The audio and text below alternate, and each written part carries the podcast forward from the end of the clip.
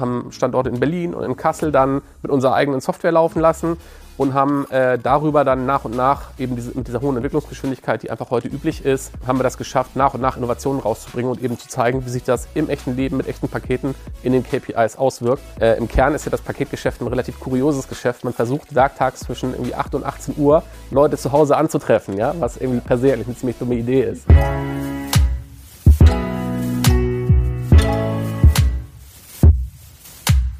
Herzlich willkommen zu meiner neuen Folge Different. Heute hatte ich Tim von Hermes zu Gast. Wir haben über den Aufbau seines Digilabs bei Hermes gesprochen, über digitale Transformation, Kultur und wie im Endeffekt Arbeitsweisen zur Schaffung neuer Innovationen in die Kernorganisation übergegangen sind. Ganz viele spannende Themen, viele Sachen, die ich nicht erwartet habe von einem Konzern wie Hermes. Ich fand es mega spannend. Viel Spaß dabei. Hi Tim, herzlich willkommen bei mir im Different Podcast. Freue mich mega, dass du da bist. Bevor ich ganz viel erzähle, wer du bist und was du machst, erzähl doch das am liebsten einmal selbst. Ja, hallo Stefan, freut mich hier zu sein. Ähm, ja, mein Name ist Tim Rudolf. Äh, ich habe ganz viele Sachen in meinem Leben schon gemacht. In den letzten Jahren bin ich in der E-Commerce-Logistik unterwegs, konkret bei Hermes, habe dort ganz unterschiedliche Rollen gemacht und bin inzwischen für die operative Weiterentwicklung verantwortlich. Cool. Vielleicht kannst du einmal erzählen, was du erlebt hast gerade in den letzten anderthalb Jahren. Also ich stelle mir das auf jeden Fall so vor, also jetzt klar, natürlich ist das auch E-Trials Branche und für uns war E-Commerce immer relevant, aber ich glaube mittlerweile weiß wirklich jeder, äh, was E-Commerce ist und Online-Shopping und wer die Pakete bringt. Aber äh, wie war das für euch? War das das Weihnachtsgeschäft jetzt jeden Tag? Ja, war vor allem abwechslungsreich, möchte ich mal sagen, wenn man nochmal überlegt, wie es angefangen hat. So, ich weiß noch ziemlich genau, Kalenderwoche 15, 16, so März letztes Jahr. du bist auf jeden Fall jemand, der in Kalenderwochen denkt. Äh, unweigerlich, ja. Wenn man operativ plant, muss man immer an Kalenderwochen denken. Ähm, ja, da ist ja, äh, am, am, hat am Anfang so ein bisschen Schockstarre eingesetzt. Da wusste keiner so richtig, was ist. Die Mengen sind total zurückgegangen. Und dann passierte von jetzt auf gleich, so wie bei so einer Springflut, geht das Wasser erstmal weg und dann ging es richtig los. Da zeigt sich dann, wie gut man vorbereitet ist, wie gut man insgesamt so aufgestellt ist. Da müssen wir echt sagen, toi, toi, toi. Da haben wir äh, viel erreicht in den letzten Jahren. Das haben wir ziemlich gut weggefahren bekommen. Klar, wenn auf einmal die Menge 40, 50 Prozent steigt, das verkraftet man nicht komplett SLA-konform, aber im Großen und Ganzen sind wir da wirklich gut durchgekommen, haben uns dann auch nach einer Zeit, die wir gebraucht haben, dann auch die Kapazität hochzufahren, ähm, gut eingestellt und sind seitdem eigentlich ziemlich stabil unterwegs. Ähm, mit ein bisschen Einschränkungen im letzten Weihnachtsgeschäft, weil das dann einfach Corona uns auch an der einen oder anderen Stelle getroffen hat, ähm, sodass wir einfach auch in unseren Fähigkeiten dann eingeschränkt waren.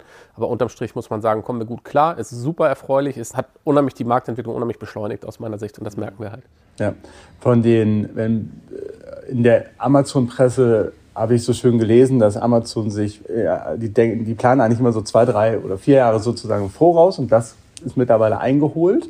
Habt ihr denn ähnliche Planungen bisher immer so gehabt? So ein bisschen auf Vorrat zu bauen, die Logistikzentren Leute vorzuhalten? Mhm. Ja, also kann ich bestätigen, ist bei uns so ähnlich, haben wir in der Tat auch. Wir haben ähm, gerade eine Phase hinter uns, wo wir relativ viel investiert haben, äh, gerade in unsere LC-Infrastruktur. Ähm, und es ist immer so, wenn ich große Infrastruktur aufbaue, brauche ich eine Zeit, das wieder ähm, reinzuholen. Und unsere Pläne waren tatsächlich deutlich ähm, äh, haben vorgesehen, dass wir zu einem deutlich späteren Zeitpunkt auf das Niveau kommen. Insofern kann ich, äh, ohne dass ich jetzt genau weiß, wie Amazon plant, äh, die zwei, drei Jahre, die haben wir definitiv auch reingeholt innerhalb kürzester Zeit. Ja, jetzt müsst ihr euch beeilen, in den nächsten zwei, drei Jahren wieder vorzuplanen. Genau, und äh, die Schwierigkeit dabei ist, äh, wenn man neue Standorte baut, dann hat das immer einen gewissen Vorlauf ähm, mit Genehmigungsverfahren, Grundstück finden ist gar nicht so einfach, ähm, so dass man äh, im Moment tatsächlich relativ kreativ werden muss, ähm, nach kreativen Lösungen suchen muss, ähm, weil man einfach so schnell Standorte nicht gebaut bekommt. Ähm, wir hatten, hatten noch ein paar Standorte im Zulauf, die wir jetzt gerade noch bauen.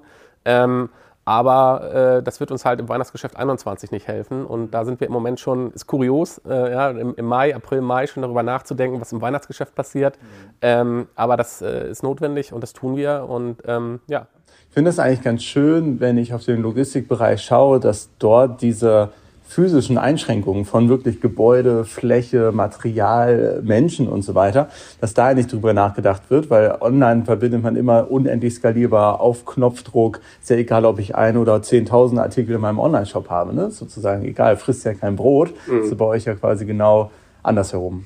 Genau, das ist, wenn man so Skalierung im Digitalen ist ja immer so, boah, Faktor 2, Faktor 5, so, mh, hm, ja, das ist natürlich in der Physik alles ein bisschen härter, ja, wenn man dann wirklich die Gebäude dafür hinstellen muss, die Leute dafür einstellen muss, ähm, so, aber ähm, ich will nicht jammern, wir freuen uns, dass was los ist, es gibt andere Branchen, da ist wenig los, insofern ähm, jammern auf hohem Niveau, also Ja. ja. Wie ist das auf der Personalseite? Ist das mittlerweile, also ich stelle es mir auf jeden Fall so vor, das war nicht der aller, aller beliebteste Beruf sozusagen, mhm. irgendwie ähm, Auslieferer zu sein oder im Lager. Hat das so ein bisschen, was die Akzeptanz angeht, auch äh, verändert? Ähm, ja, also es ist natürlich so, dass es auch Branchen gibt, die auch jetzt nicht so gut bezahlt haben, die jetzt relativ brach liegen. Gastronomie, ähm, äh, Tourismus, so dass insgesamt eine Situation ist, wo wir glücklicherweise ähm, ganz gut ähm, Mitarbeiter finden. Ähm, ob das jetzt nur dadurch kommt, äh, wir haben sicherlich auch eine Menge dafür getan, dass sich die Bedingungen verbessern. Ähm, und das in Summe führt glücklicherweise im Moment dazu, dass wir da ganz gut davor sind. Natürlich ist das immer noch ein Thema, muss man immer noch gut machen, muss man auch kreativ sein, muss man gucken, wo man Leute findet. Äh, steht an einer anderen Stelle auch im Wettbewerb mit anderen äh, Logistikunternehmen, die relativ stark wachsen. Ähm, aber unterm Strich bekommen wir das ganz gut hin. Mhm. Cool. Wenn ich auf den E-Commerce schaue, dann denke ich häufig in Branchen. Ne? Also es gibt die Fashion, es gibt Food, es gibt Home and Living und so weiter. Wie machst du denn ne, das oder wie macht Hermes das? Also denkt ihr eigentlich eher so, es ist ein großes, ein kleines Paket, es ist One, es ist Two-Man-Handling oder habt ihr eigentlich auch Branchenunterschiede? Nein, wir versuchen natürlich da nah an unseren Auftraggebern auch dran zu sein und es gibt auch, ähm, man, man neigt ja dazu, das wie so eine Commodity zu sehen, Paket von A nach B, aber tatsächlich differenziert sich das schon. Also zum Beispiel, du hast jetzt Fashion erwähnt, ist auch ein, ein Segment, wo wir stark unterwegs sind. Fashion zeichnet sich zum Beispiel dadurch aus, dass äh, man eine relativ hohe Retourenquote hat ähm, was für ein Netzwerk gut ist. Ähm, für, den, äh, äh, für den Shop oft nicht, aber äh, ist ein anderes Thema. Für uns schon. Ähm, dann Home and Living, hast du gesagt, Home and Living zeichnet sich durch, durch eher größere Pakete aus, durchaus auch Pakete, die außerhalb von unseren Standardmaßen sind. Ähm, zum Teil auch, auch äh, Produkte wie mehrqualige Sendungen, wo ähm, ein, ein Möbelteil aus mehreren Teilen besteht, die idealerweise zusammengeliefert werden.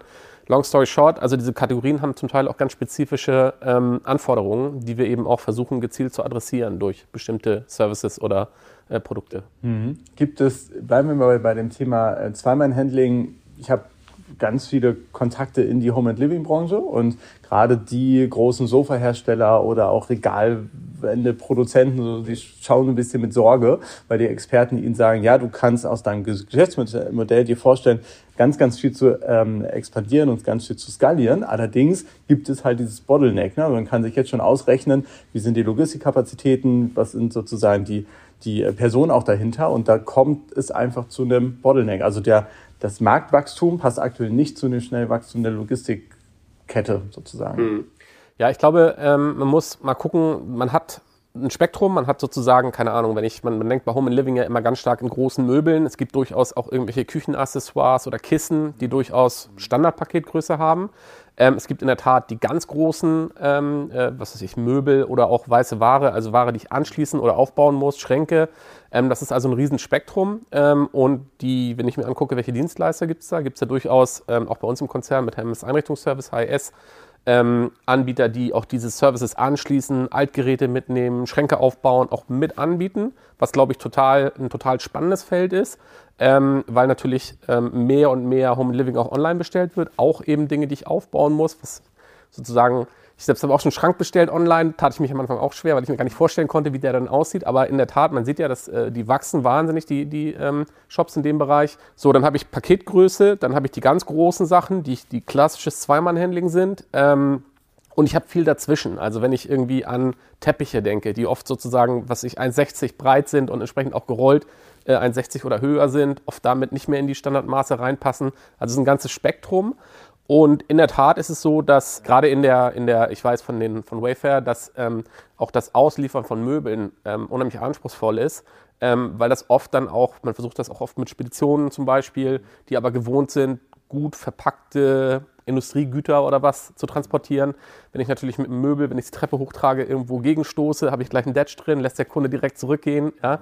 Also ich weiß auch, dass das durchaus ein anspruchsvolles Geschäft ist. Und ähm, ja, das ist sicherlich kein, kein Geschäft, was man unbegrenzt, wo man unbegrenzt Anbieter für findet. Ja, ja spannender Markt auf jeden ja. Fall. Und war das, also was, was ich erlebe, es gibt eine Innovationsprozesszeit vor Corona, die war häufig sehr getrieben von, lass uns mal was Cooles erfinden, lass uns mal ein bisschen Geld nehmen, lass uns mal schauen, was hinten rauskommt. Ne? Also so wirklich Ziel unklar, die Bereitschaft überhaupt etwas zu tun. Und es gibt die während Corona, hoffentlich bald nach Corona-Zeit, von wegen, okay, lasst uns einen innovativen Ansatz fahren oder innovativen Methoden benutzen, um zu einem bestimmten Ergebnis oder zu einem zu einer Arbeitshypothese sozusagen zu kommen. Ne? Also ich finde das großartig, dass es alles viel konkreter wird und nicht mehr, nicht mehr so viel Geld äh, herausgehauen wird für keine Ahnung was, wir bauen jetzt mal einen coolen, hippen Standort in Berlin, stellen zehn Leute ein und gucken, was passiert, sondern alle haben irgendwie sehr, relativ stark erkannt, dass klassische Denkmuster nicht mehr ausreichen, klassische,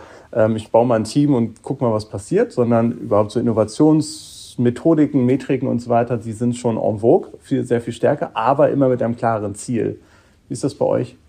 Ja, also ich, ich glaube, das, was du meinst, ist mir damals, ich habe mich auch hab mir damals relativ viele mh, hm, Ansätze bei anderen Unternehmen angeguckt und es war halt oft relativ PR getrieben, also oder Vanity getrieben, ja, dass man einfach gesagt hat, wir haben sowas auch und haben es rumgezeigt und es war eher so ein Statussymbol als äh, so. Ähm, das war mein Haus, mein Auto, mein Pferd, ja, meine genau, Innovationsabteilung. Genau, genau, genau, hier in Berlin und übrigens nee, ähm, nee ähm, das war sicherlich bei uns auch ähm, machen wir uns jetzt vor, hat auch eine Rolle gespielt. Also man will auch irgendwie dazugehören und will auch irgendwie innovativ sein. Ähm, mir persönlich war aber das immer schon zu wenig. Also auch wenn ich mir andere Labs angeguckt habe oder sowas, ähm, war mir das eigentlich immer schon zu wenig, nur PR zu machen. Natürlich gehört das mit dazu, machen wir uns ja. nichts vor. Ja? Ähm, aber mir war selber immer schon wichtig, ähm, ja, dass am Ende wirklich was Zählbares bei rauskommt. Weil das am Ende, ich bin irgendwie durch Mannschaftssport geprägt und wenn am Ende, wenn man toll Tiki-Taka gespielt hat und am Ende steht 0-4 auf der Anzeigetafel, hat man verloren, egal wie schön man vorher Tiki-Taka gespielt hat. Das heißt, da muss auch irgendwas auf der Anzeigetafel stehen, sprich die klassischen KPIs, was das EBIT und was man da so für Werte hat, äh, auf die man guckt. Ähm, und insofern war mir das von Anfang an wichtig und so sind wir eben auch vorgegangen, als wir damals das DigiLab gegründet haben, was 2016 der Fall war, dass wir uns eben genau die Themen gesucht haben, wo wir gewusst haben, hey, ähm, das ist ein großer Hebel. Ja? Bei uns zum Beispiel letzte Meile. Am Ende haben wir uns relativ stark auf die letzte Meile konzentriert, weil wir da mit Abstand am meisten Geld ausgeben. Das auch von den Unit-Costs, die wir so generieren, wenn wir ein Paket transportieren, der größte Teil ist. Und gleichzeitig uns klar war, dass da technologisch die Sonne relativ lange nicht mehr hingeschienen hatte, so dass wir fest davon ausgingen, dass da was zu holen ist. So, das heißt, wir haben schon geguckt, wo sind die großen, großen Töpfe und dann haben wir versucht, da was zu werden. Und das hat in vielen Fällen wirklich gut geklappt. Ähm, und ähm, das tut natürlich dann so einer wenn man so ein Digilab gründet, am Anfang die Anfangsbegeisterung, die trägt ein Jahr oder anderthalb so. Und dann werden, wird irgendwann angefangen, Fragen zu stellen, was man denn so erreicht hat. Und dadurch, dass wir eigentlich von Anfang an ähm, ähm, ja, darauf gesetzt haben, Hebel wirklich zu finden, also wo wir, wo wir fürs Business äh, echte messbare Vorteile generieren können, und zwar im echten Leben idealerweise, ähm, haben wir das geschafft, relativ früh relativ gute Ergebnisse zu produzieren. Ähm, und das hat uns viel Credibility gegeben damals, was dann einfach ähm, der weiteren Entwicklung unheimlich zuträglich war, weil man natürlich gemerkt hat, da geht was. Ähm, wie gesagt, diese Anfangsbegeisterung, die lässt irgendwann nach, ja, das, ähm, und dann hat man entweder was vorzuweisen oder auch nicht. Ähm, und wir waren in der glücklichen Situation, dass wir was vorzuweisen hatten. Und genau, es war sehr hilfreich. Cool. Hast du ein konkretes Beispiel, was ihr gemacht habt? Und vielleicht kannst du währenddessen den Prozess vorher, nachher, währenddessen einmal beschreiben. Ja, genau. Also ich glaube, ein so ein ganz wichtiger Faktor, wo wir auch ein Stück weit Glück gehabt haben, das gehört auch immer dazu, ähm, war, dass mir war super wichtig, ähm, dass eben das, was wir nachweisen wollen, nicht irgendwie auf der grünen Wiese passiert, weil das ist immer, das ist nicht übertragbar, sondern mir war super wichtig, dass wir das im echten Leben äh, schaffen. So, wir haben, glaube ich, im Oktober mit einem Thema gestartet, was sich bei unseren Zustellern abspielte, wo wir eben äh, gesehen haben, da ist eine ganze Menge möglich. Und ähm, technologisch war es so, dass das System, was wir dort verwenden, sehr, ein älteres, sehr integriertes System ist, wo man eigentlich überhaupt nicht rankommt. Und wir haben einen Weg gefunden, dass wir eine eigene Scanner-Software bauen konnten, einen eigenen Scanner einsetzen konnten, was am Anfang tatsächlich nur ein Mobiltelefon war und unserem Backend-System vorzuspielen, wir seien der normale Scanner. Das hat uns in die Lage versetzt, dass wir uns in das normale produktive Geschäft mit reinklinken konnten, ähm, weil wir technologischen Weg gefunden haben, um dem, dem System vorzuspielen, dass wir der normale Scanner sind. Und das war total wichtig, weil wir und damit die Voraussetzung geschaffen haben, dass wir halt nach und nach Innovationen ins echte Leben bringen können. Sprich, wir haben, und das haben wir auch erstaunlich schnell hingekriegt, wir haben ähm, acht Wochen gebraucht vom Zeitpunkt Team zusammen bis wir das erste Mal eigene Pakete zugestellt haben mit unserer Software. Und das war, sind halt Zeiträume gewesen, die kannte das Unternehmen vorher nicht. Da hat man in Monaten gesprochen, ungünstigstenfalls in Quartalen. Ja. Ähm, so, und das war super wichtig am Anfang. Und von dort aus damit hatten wir uns eine Grundlage geschaffen, haben Standorte in Berlin und in Kassel dann mit unserer eigenen Software laufen lassen und haben äh, darüber dann nach und nach eben diese, mit dieser hohen Entwicklungsgeschwindigkeit, die einfach heute üblich ist, ähm, haben wir das geschafft, nach und nach Innovationen rauszubringen und eben zu zeigen, wie sich das im echten Leben mit echten Paketen in den KPIs auswirkt. Und das war echt positiv. Ähm, und das erzeugt natürlich Glaubwürdigkeit und Vertrauen. Ähm, genau. Und von den Themen, es ist, ähm, man, man, denkt ja immer so super fancy, äh, also man sieht leider relativ wenig von den Innovationen, ja, weil am Ende des Tages kommt irgendeiner und gibt einem das Paket. Ja. Ähm, wir haben im Bereich Tourenplanung ganz viel gemacht, auch mit Startups zusammen. Äh, wir haben im Bereich, wir haben unheimlich viel aufgeholt, wenn man sagen muss, da lag halt auch viel, war lange nichts mehr passiert und so das, was man heute ähm, äh, sozusagen normal finden würde oder was man jetzt auch bauen würde, wenn man es neu bauen würde. Das mussten wir ein Stück weit nachholen. Natürlich mit der ganzen Komplexität, die man im echten Leben dann noch hat. Ähm, und ja, also so die, die ganz anschaulichen Cases, ich kann da jetzt unheimlich viel erzählen, aber es, man will wahrscheinlich eher langweilen, weil der, der Hebel ist tatsächlich am Ende vor allem die Produktivität und ein Stück weit natürlich auch die, ähm, die Vorhersagbarkeit, dass man eben einem Kunden sagen kann, hey, ich komme dann und dann und auch die Flexibilität noch auf Kundenwünsche zu reagieren, weil äh, Im Kern ist ja das Paketgeschäft ein relativ kurioses Geschäft. Man versucht werktags zwischen irgendwie 8 und 18 Uhr Leute zu Hause anzutreffen, ja, was irgendwie per se eigentlich eine ziemlich dumme Idee ist. Genau, genau. Im Moment, klar, im Moment können wir uns nicht beschweren, da sind erstaunlich viele Leute zu Hause, ja, aber im Großen und Ganzen ist die Idee ja eigentlich nicht besonders schlau. Ja, ja. Und es ist halt irgendwann vor 20 Jahren Standard geworden, deswegen haben sich alle dran gewöhnt und die Branche hat sich so ausgerichtet, aber schlau ist es eigentlich nicht, ja. Und ähm, wir versuchen zum Beispiel äh, relativ viel, auch gemeinsam mit den Kollegen, die jetzt auch in der Kernorganisation die für die Kundeninteraktion zuständig sind, ähm, dafür zu sorgen, mit, dem Kunden in den Austausch zu kommen. Weil man hatte die etwas kuriose Situation, man arbeitet für einen Shop, ja, das ist der Auftraggeber, aber die Leistung empfängt eigentlich jemand, der online was bestellt hat. So, und das ist eine etwas äh, spezielle Situation und wir versuchen halt viel, viel mehr auch mit dem Kunden in den Austausch zu kommen und da ist ganz, ganz viel Potenzial. Sowohl was Kundenzufriedenheit angeht, als auch ähm, was Optimierung für die äh, logistischen Prozesse angeht. Wäre jetzt auch eine meiner Fragen gewesen, inwieweit ihr kundenzentrisch vorgeht oder interne KPI-Optimierung. Beides. Also am Ende des Tages muss man, ähm, äh, ist man in einem, wenn man in einem sehr wettbewerbsintensiven Markt ist, ähm, klar, wenn ich jetzt VC finanziert bin und irgendeinen dreistelligen Millionenbetrag gerade reingeschoben habe, dann kann ich auch mal einen längeren Zeitraum nur auf Kundenzufriedenheit setzen. Aber wenn man äh, früher oder später einfach an Unit Economics auch gemessen wird, ähm, dann muss man unweigerlich auf Profitabilität auch gucken ist aber, wenn man es clever macht, nicht unbedingt ein Widerspruch. Also das, ähm, es ist eigentlich eher so, dass man versucht zu verstehen, was der Kunde eigentlich will. Also ein Klassiker ist, muss jedes Paket super schnell sein. Es gibt definitiv Pakete oder Lieferungen, die müssen super schnell sein. Und es gibt wiederum Pakete, da ist Geschwindigkeit überhaupt nicht relevant, sondern da ist eher Verbindlichkeit relevant. Ja, ja? so. Ähm, und, und solche Potenziale kann man eben nutzen. Wenn man mit dem Kunden in Interaktion tritt, ähm, dann kann man anfangen, das für sich zu nutzen. Äh, natürlich muss man sein Logistiksystem in die Lage versetzen, auch unterschiedliche Geschwindigkeiten abzubilden. Das ist auch nicht so selbstverständlich, wie das vielleicht klingt. Und dann steckt da für beide Seiten Potenzial drin. Ja, das ist ja spannend. Wie muss ich mir das vorstellen? Das ist quasi eine Bestellung, ich denke jetzt beim B2C-Business, eine Bestellung aus einer Online-Apotheke, wahrscheinlich relevanter als Klamotte, ja, als Spielzeug, gut, für Weihnachten wichtig, aber vielleicht tatsächlich irgendwo, keine Ahnung, ne, ein, ein Sportgerät oder wie auch immer. Und im Möbelbereich bin ich ja sowieso gewohnt, dass es manchmal auch eine Woche oder sogar sechs Wochen brauchen darf, sozusagen. Ne? Bei der Apotheke wird hier vielleicht sogar widersprechen, weil es oft so ist, Leute, die viel in Online-Apotheken bestellen, sind Leute, die ähm, sozusagen regelmäßig oder kontinuierlich Medikamente brauchen. Und da ist es oft eher so ein ähm, Versorgungscase, wo das tatsächlich ich das regelmäßig nachbestelle und dann gar nicht so dringend brauche. Aber so oder so, man kann es, ist schwierig aus meiner Sicht, das insgesamt zu sagen, wahrscheinlich auch ein Fehler, sondern in der Tat ist es ja so, dass Kundenpräferenzen sehr unterschiedlich ausdifferenziert sein können, durchaus auch situativ. Und letztlich muss man halt ein, ein Portfolio schaffen, ähm, äh, zum einen einen Kommunikationskanal zum Kunden aufzubauen und dann ein Portfolio zu schaffen, äh, das man dem Kunden anbieten kann, damit er jeweils das, was ihm am liebsten äh, ist, sich rauspicken kann. So, und das kann durchaus sein, wie gesagt, Paketshop-Direktzustellung ist so ein Klassiker. Ja? Ähm, ganz viele Leute wollen ihre Sendung nach Hause. Das ist so, wenn man jetzt guckt, auf die Mehrheiten guckt, wollen die meisten Leute ihre, ihre Sachen nach Hause bekommen, weil E-Commerce am Ende ein Convenience-Case ist. So, das heißt, ich möchte nicht noch irgendwo hingehen und mir mal Pakete abholen. Auf der anderen Seite gibt es eine, eine, eine Gruppe von Leuten, die, weiß was ich, viel unterwegs sind oder einfach da aufgeschlossener sind, die eben sagen, nee, mir ist das lieber, ich weiß, wo das liegt. Ich hab, bin viel nicht zu Hause. Ich habe keine Lust, durch meine Nachbarschaft zu laufen, ein Paket zu suchen. Ähm, ich bestelle mir das gezielt an einen Paketshop. So, das ist für einen Logistiker natürlich ungleich einfacher, wenn ich eine große Menge von Paketen konsolidiert an einen Paketshop liefern kann. Im Übrigen auch günstiger, als wenn ich Haustür, Haustür, Haustür äh, machen muss. Und da muss ich einfach den Teil der Kunden, der, ähm, für den das eine attraktive Option ist, den muss ich gut erreichen, den muss ich so erreichen, dass er das eben in Anspruch nimmt. So, für andere Leute ist es völlig irrelevant. So, da brauche ich mir dann auch nicht die Zähne auszubeißen oder denen auf die Nerven zu gehen. Ähm, und das ist das, was ich meine. Man muss halt ein Portfolio anbieten, in Kommunikation kommen und dann sieht man, äh, wie Kunden wählen oder auch nicht wählen. Ja.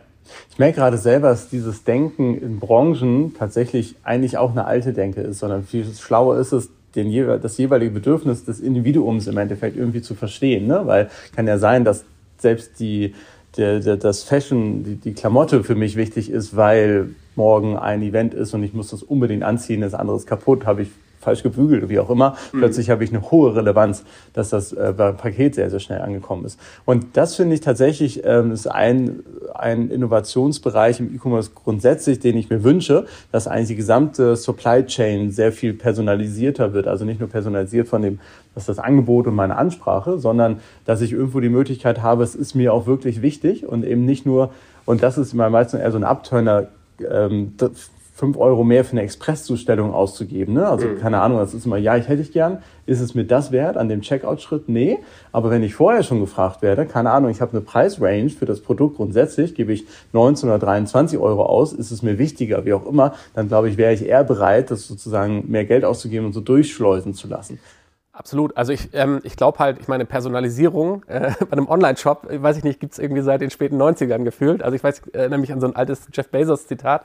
If you have one million customers on the web, you should have at least one million shops on the web. Ja, im Sinne von personalisierte Shops. Und am Ende des Tages ist halt Logistik ein super relevanter, oder diese, ähm, das Paketliefern ein super relevanter Teil der Gesamtdienstleistung E-Commerce. Und natürlich ähm, gibt es da auch ein Differenzierungspotenzial. So.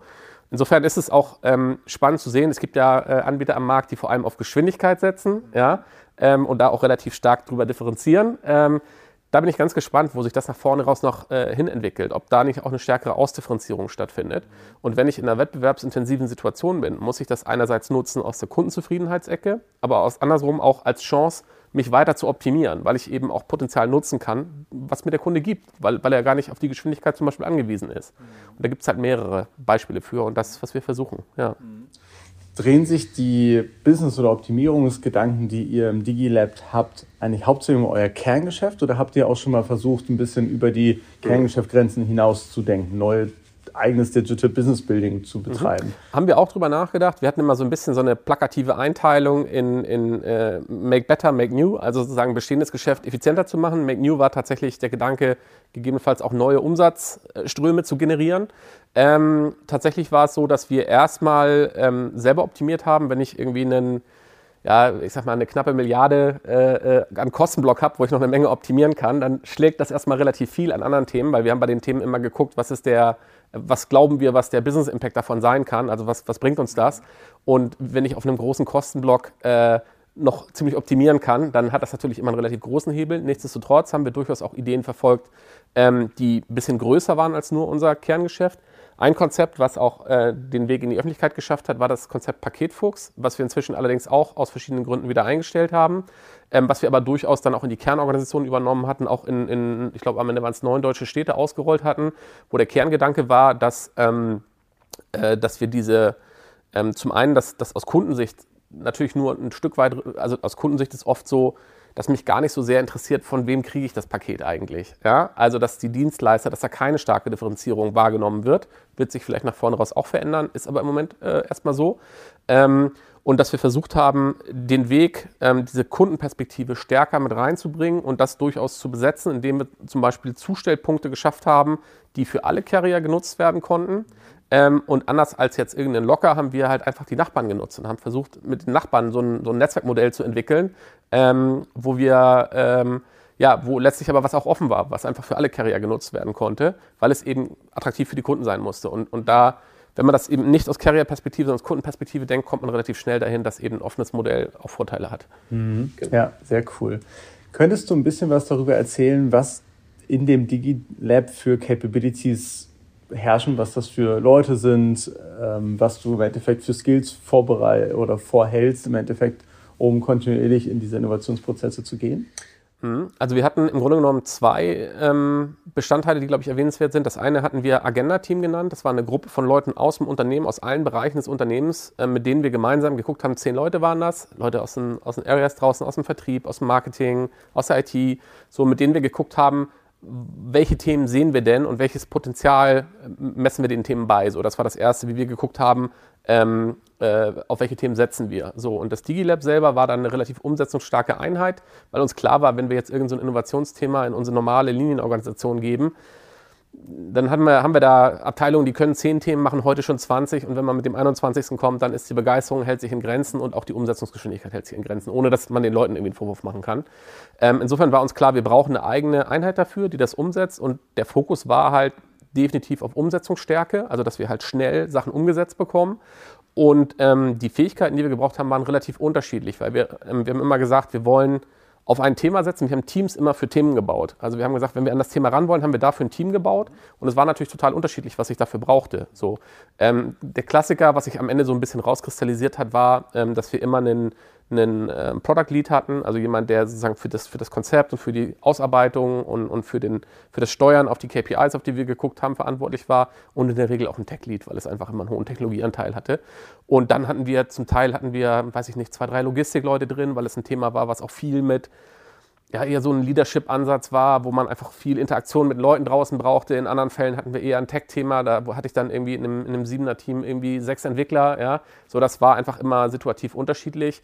Und ähm, das, was, glaube ich, ein, ein, Erfolgsmodell war, war, dass wir versucht haben, immer ähm, so gut es geht, Leute von intern mit reinzunehmen. Also das Wichtigste war immer Umsetzungsgeschwindigkeit, schnelle Ergebnisse. So dem haben wir alles untergeordnet. Aber dann als zweites haben wir gesagt, wir, wir wollen versuchen, ähm, die Fähigkeiten unserer eigenen Organisation mitzunutzen.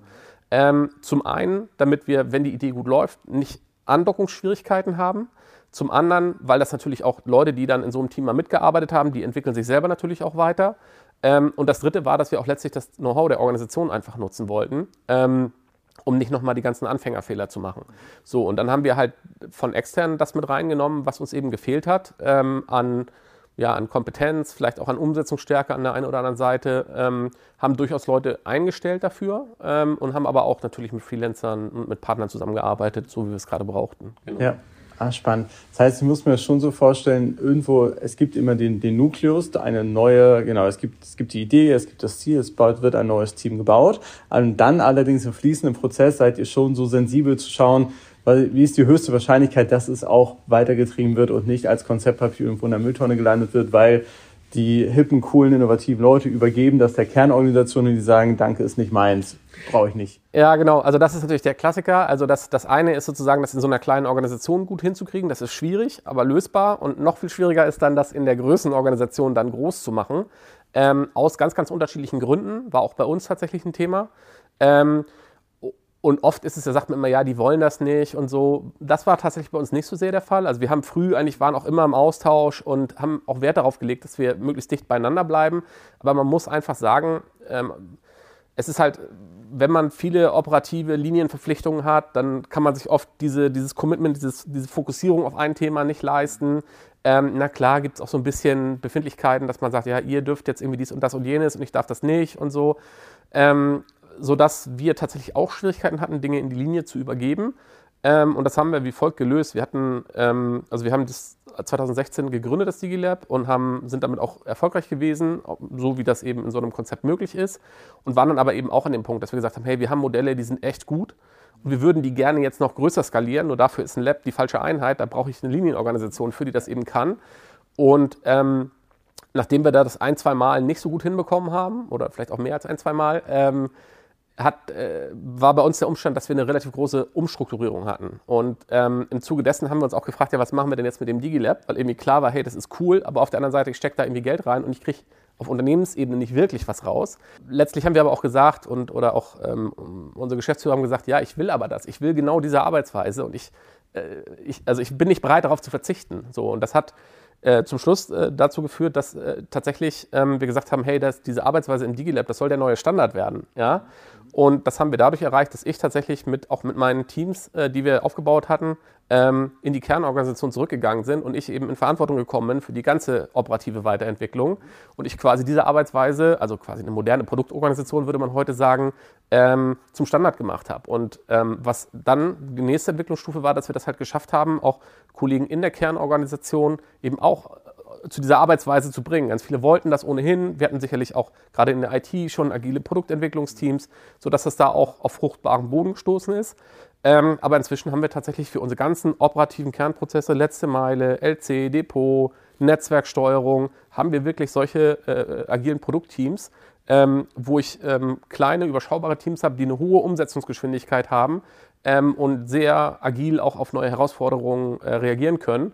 Ähm, und das auf die Art und Weise, natürlich hat man nicht, ist mir ganz so viele Freiheitsgrade, man hat Linienverpflichtungen, man muss irgendwelche komischen Qualitätshandbücher schreiben, ja. Ist einfach so. Ähm, nichtsdestotrotz haben wir uns relativ viel davon erhalten und profitieren im Moment total davon, dass wir das geschafft haben, äh, in vielen Bereichen diese Denk- und Arbeitsweise in weiten Teilen in die Kernorganisation zu überführen. Und da profitieren wir total von gerade. Sehr cool. Also, weil ich das, was ich bisher mitbekommen habe bei anderen Unternehmen, ist genau da der Punkt, wo sie entweder gerade stehen oder schon gescheitert sind, dass sie es eben nicht geschafft haben, ähm, das Wissen und Arbeitsweisen in eine Kernorganisation reinzubringen, beziehungsweise damals eben diese Hoffnung hatten, ah, es gibt hier diese, genau, zehn Leute, ja, hier sind tausend, hier sind zehn und ich hoffe mir, dass die zehn meine anderen tausend irgendwann komplett mitnehmen sozusagen. Ne? Und dass ihr das gemerkt habt, das äh, spricht auf jeden Fall für euch, dass das jetzt schon diesen Effekt ja, also vielleicht dazu ergänzen, das habe ich vorhin schon gesagt, es gehört auch immer ein bisschen Glück oder ein bisschen die Umstände dazu. Und dass wir eben zu dem Zeitpunkt eine relativ große Umorganisation hatten, wo wir fairerweise auch die Anzahl der Führungskräfte deutlich reduziert haben, äh, das hat auch geholfen, weil einfach Raum entstanden ist, ähm, den eben solche Teams auch nutzen konnten. Ja? Wenn ich eben eine, sehr hohe Anzahl an disziplinarischen Führungskräften habe, dann habe ich auch immer wenig Gestaltungsspielraum. Ich glaube einfach, dass in modernen Organisationen man auch mit deutlich weniger disziplinarischen Führungskräften auskommt.